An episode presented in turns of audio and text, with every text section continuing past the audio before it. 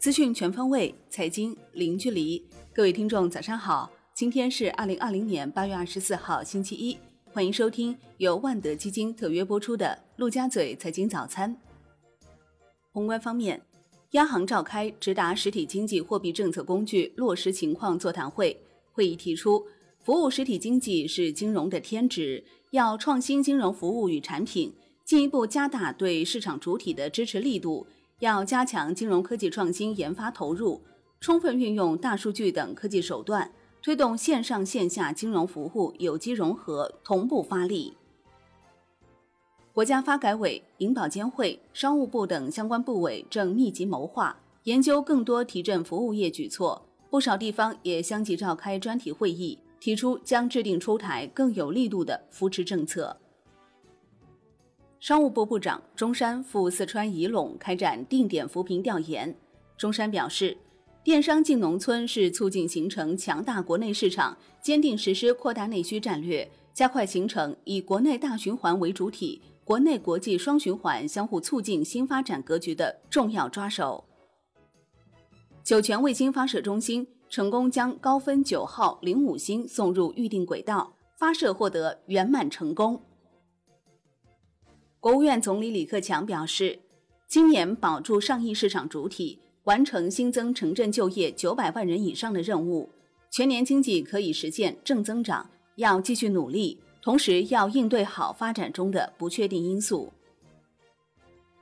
国内股市方面，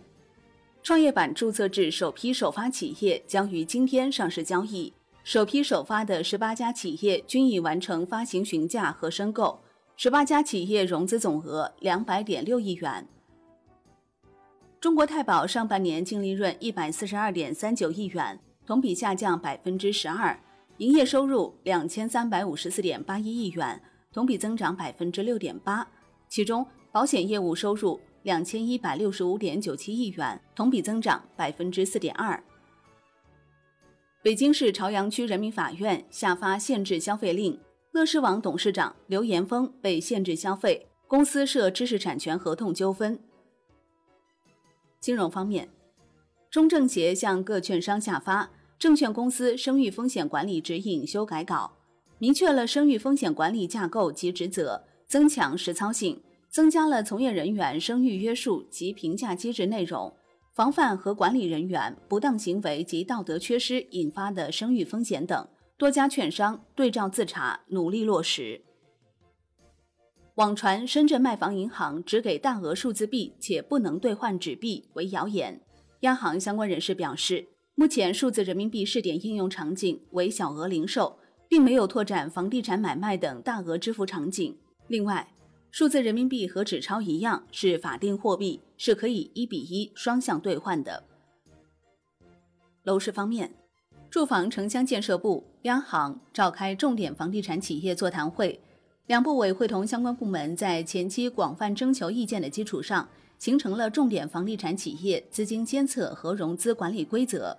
会议提出，市场化、规则化、透明化的融资规则，有利于房地产企业形成稳定的金融政策预期，合理安排经营活动和融资行为。增强自身抗风险能力，也有利于推动房地产行业长期稳健运行，防范化解房地产金融风险，促进房地产市场持续平稳健康发展。产业方面，二零二零年光伏行业进入景气周期，龙头企业纷纷扩产。专家认为，十年之内，光伏发电将大规模替代传统火电，多家企业加入光伏行业的龙头争夺战。海外方面，美国食品药品监督管理局批准对新冠肺炎恢复期血浆疗法的紧急使用授权。国际股市方面，字节跳动发布声明，将于美国时间八月二十四号、北京时间八月二十五号正式起诉特朗普政府。据三十六氪消息，按照目前进度看，苹果公司今年共准备四款五 G 手机，而 iPhone 十二的机型中。最便宜的是五点四英寸版本，其将会在今年十月上市。商品方面，热带风暴马尔科已升级为飓风，并将于当地时间周一登陆墨西哥沿岸。热带风暴劳拉也在逐步接近。美国安全和环境执法局预计，风暴将导致墨西哥湾区原油产能减少百分之五十七点六，天然气产能减少百分之四十四点六。外汇方面，本月人民币反弹不局限于对美元，人民币对一篮子二十四种货币已经连续第三周走高，为三月以来最长的一波涨势。